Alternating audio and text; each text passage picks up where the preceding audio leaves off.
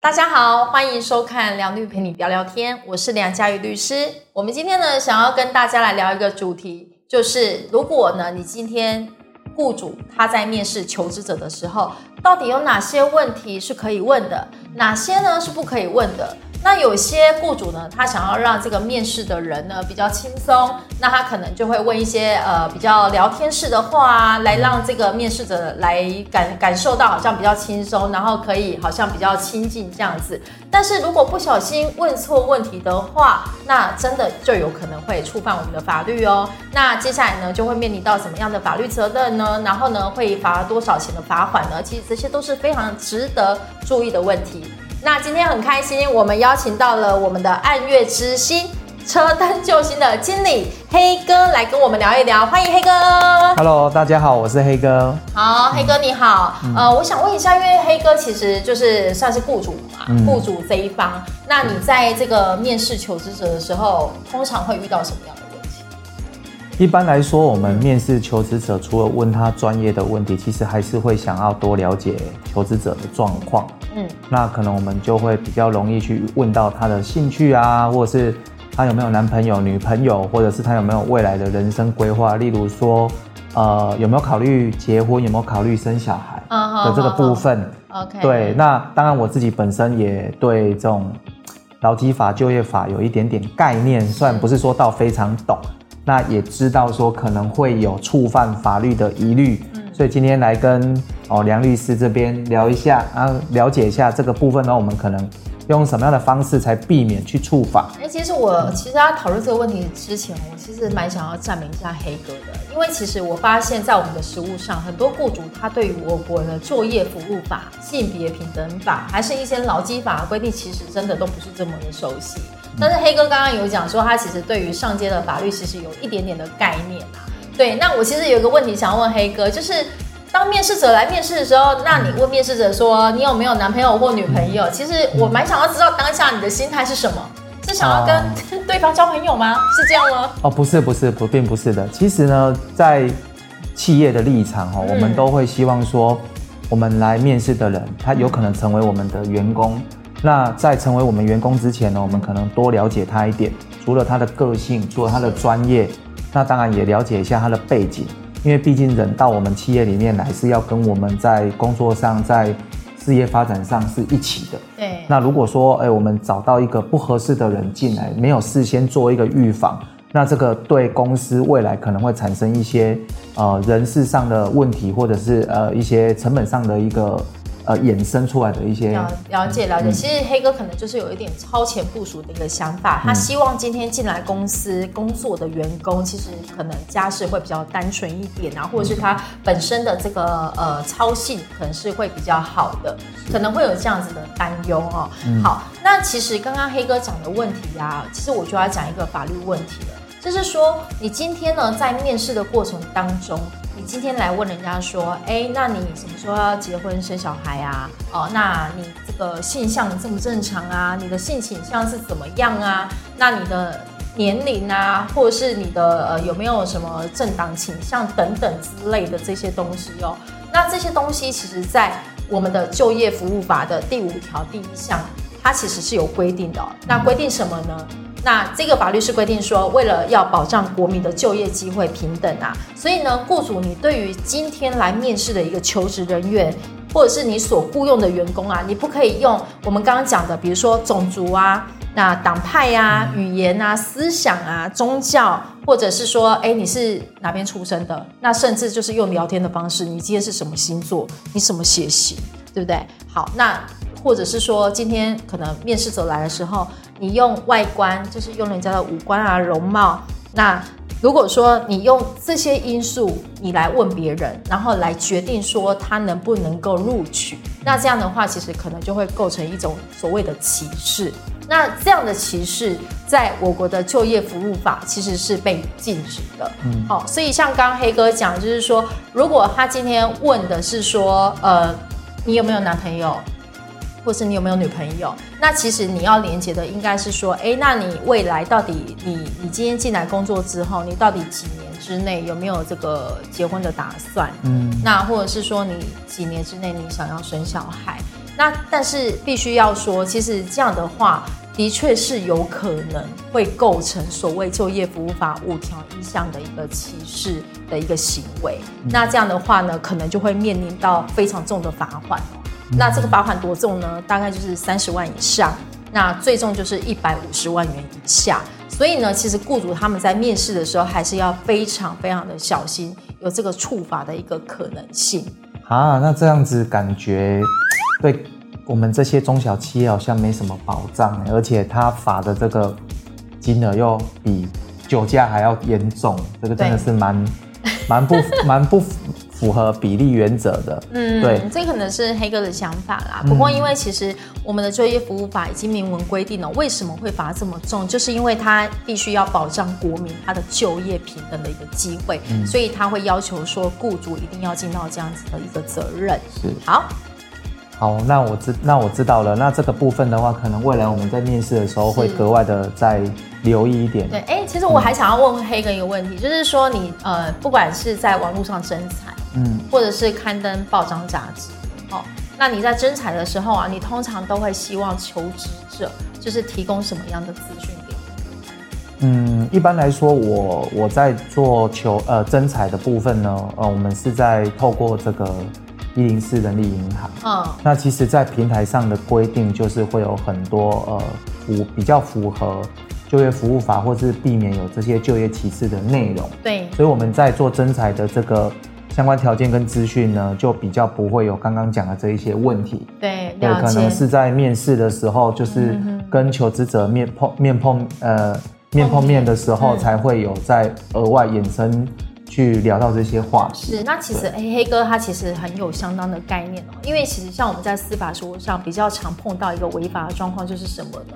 就是呢，他今天在这个求职征才的一个条件上面，他就会写限男性、限女性，或者是说呢已婚者，或者是未婚者，对它大概就是会有这样子的一个条件。那这样的话，其实就会违反我们刚刚讲的就业服务法第五条第一项所谓的歧视。那这样的话，可能就会面临一个高额的罚款，所以还是要非常注意。好，那我这边还是请梁律师帮我们简单来做一个分类好了，因为刚刚有讲到，可能问星座啊，问有没有男朋友、女朋友啊，有没有短时间内会结婚啊，这些的人生规划。对。可是呢，对于这些就服法或是其他相关的法条呢，对我们企业主来讲，他不是都很了解。是。那如果说要真的要去避免的话，那是不是有没有哪一些类型的问题是可以让我们知道，然后我们就尽可能的不要去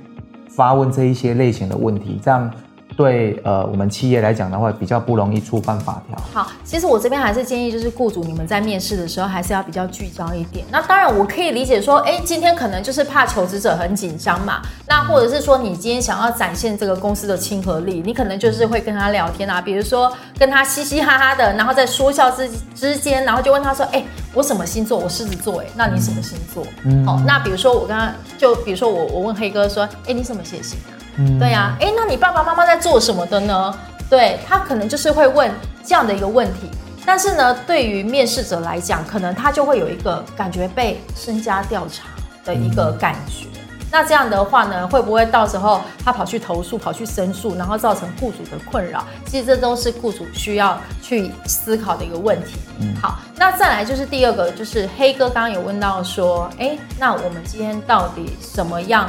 的一个资讯，我们才可以去请这个面试者来提供，是吗？是，对，请面试者提供嘛？那什么不行吧？那其实我觉得这个就会跟呃个资法比较有关系啦，哈。那因为在我们的这个个资法的第十九条，它是有规定说，在非公务机关，那什么叫非公务机关？非公务机关大概比较常见的就是一般的我们台湾比较常见的一个中小企业。嗯，那它对于这个个人资料的收集或是处理啊，它除了这个法律规定以外呢，它收集这些东西或是它来处理利用这些东西呢，它必须要有特定的目的。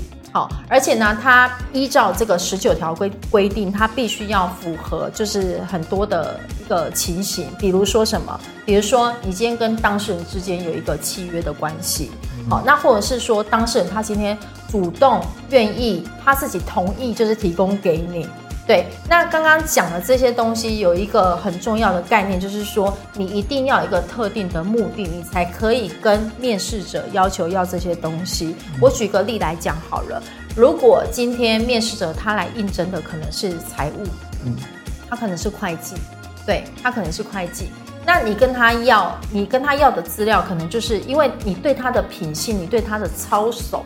其实是会非常重视的，那你可能就是会请他提供犯罪记录或者是良民证，那其实这个呢，其实就是特定的目的。嗯。可是如果呢，他今天来应征的只是哦一个一般的一个行行政助理的一个职位而已，可是你却要他提供，就是他爸爸妈妈在哪边服务，然后服务了多久，家里有几个小朋友，小朋友分别念哪里哦，你的老公到底是什么职业？那这些可能就会被解释成他不是一个特定的目的。嗯，那这样的话，其实就会有违反这个个资法的一个问题。对，那。不知道黑哥听到这边之后呢，有没有什么问题想要问我的呢？那我大概知道，就是说，可能我们在面试的过程当中，就是聚焦在他这个职务上有必要的一个问题。对。那其他的部分就就不要去过多的去做询问。对对，没有错。可是这样相对的感觉起来，就会变得面试就是一个很很严肃，然后很单调，没有。没有互动、没有人情味的一个过程，所以所以有时候我觉得这个其实也很考验这个雇主他在面试的这个能力啦，还有他说话的一个技巧。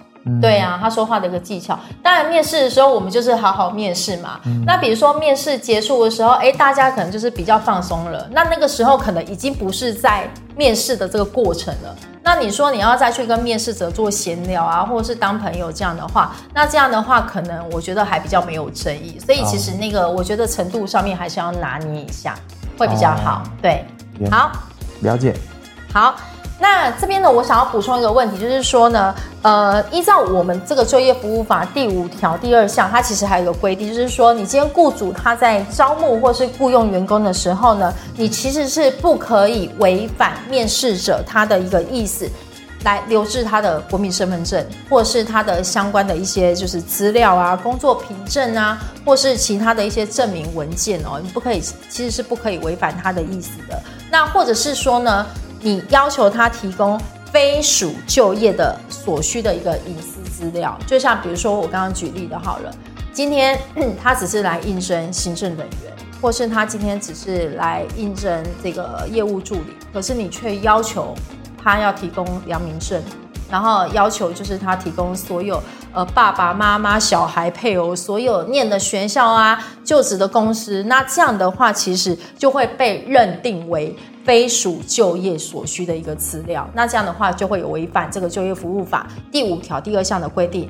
那这个法律责任是什么呢？其实也是非常重哦。假设说如果你有违反这个规定的话呢，你其实是可以处六万以上三十万以下的罚款。所以这个其实罚则是非常重的，也是不可以就是不可以太轻忽它这样。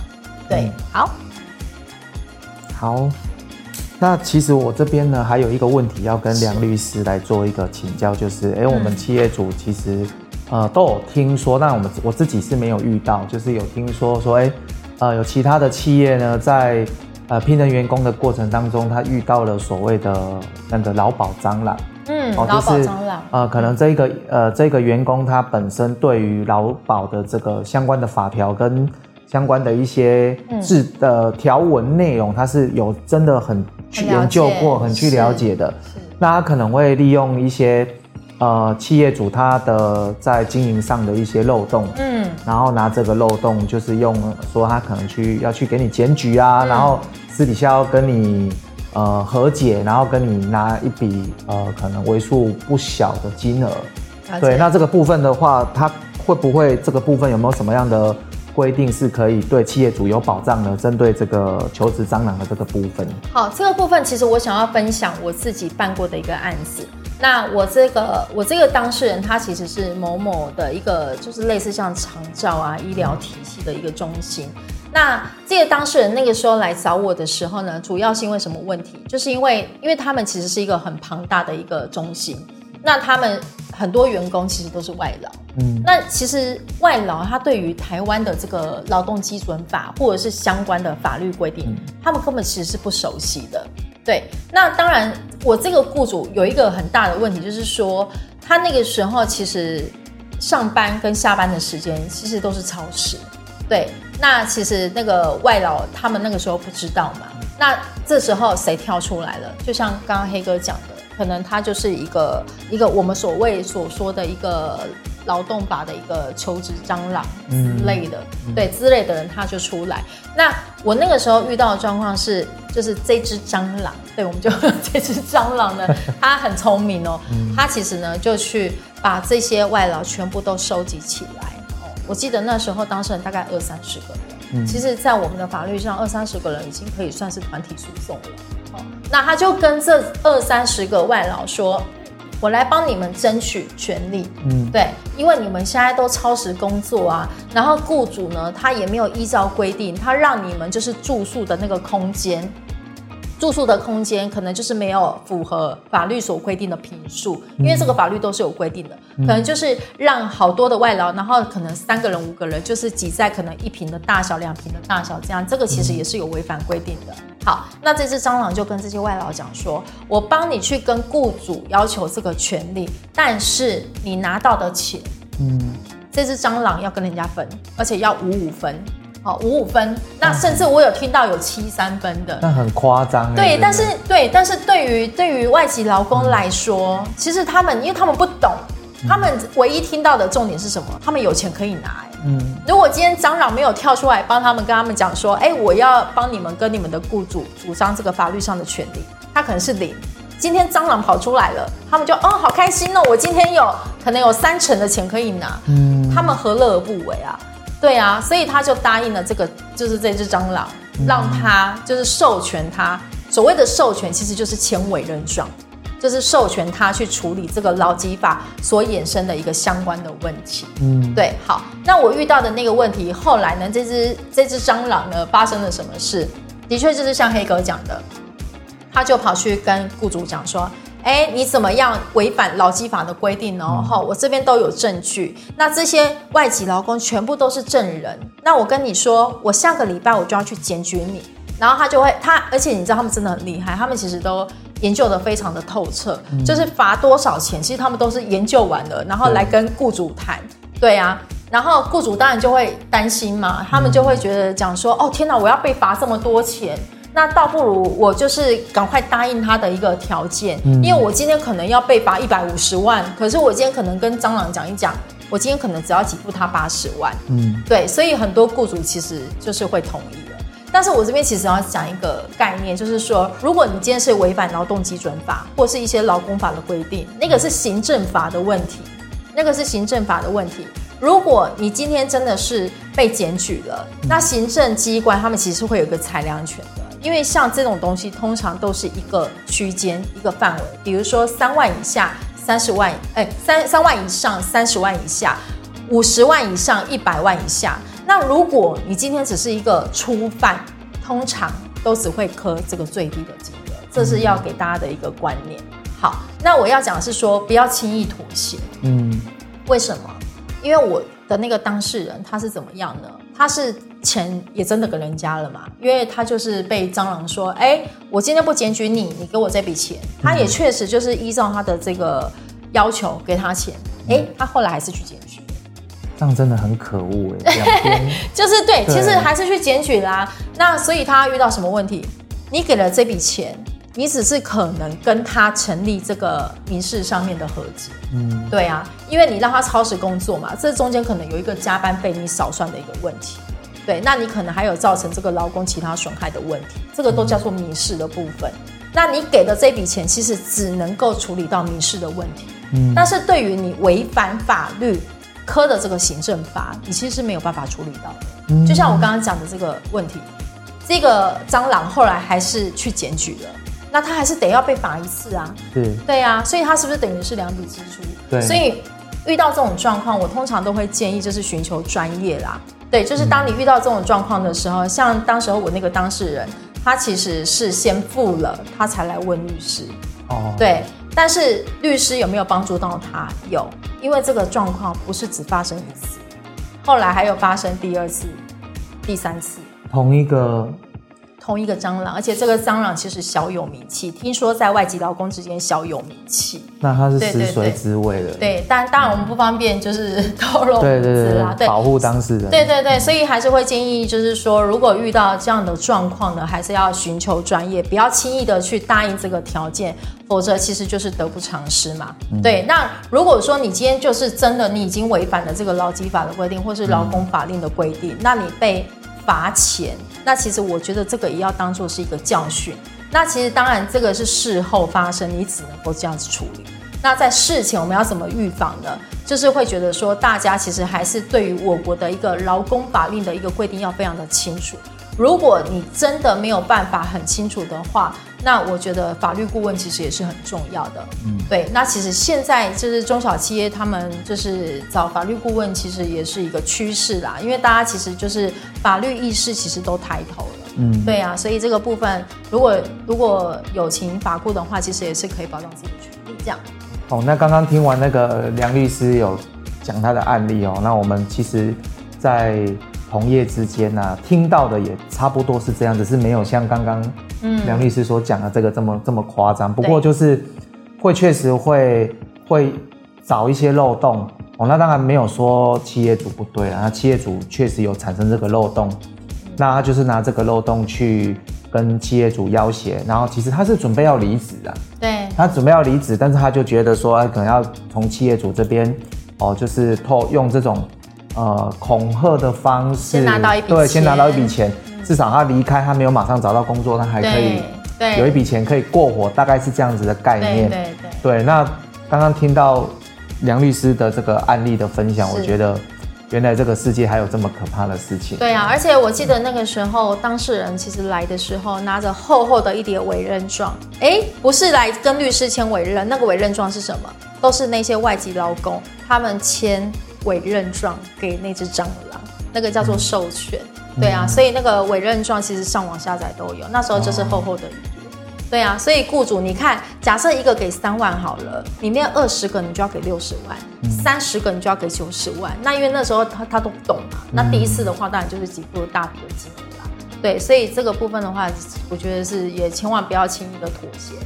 那我们今天聊了很多，那从上面的案例呢，我们希望呢可以让雇主知道，今天当你在真人的时候呢，你到底要怎么样去做一些注意的义务，避免呢违反就业服务法的相关规定。呃，比如说你可能就不能够用轻易聊天的方式去带有一个歧视性的话语来询问这个面试者。好，希望这一集呢梁律聊聊天的法律内容呢，可以让大家更了解整个的征才程序，它会涉及的法令到底有什么，避免处罚哦。好，那我们也很感谢黑哥今天呢特地来上我们梁律陪你聊聊天，谢谢谢谢黑哥，谢谢好。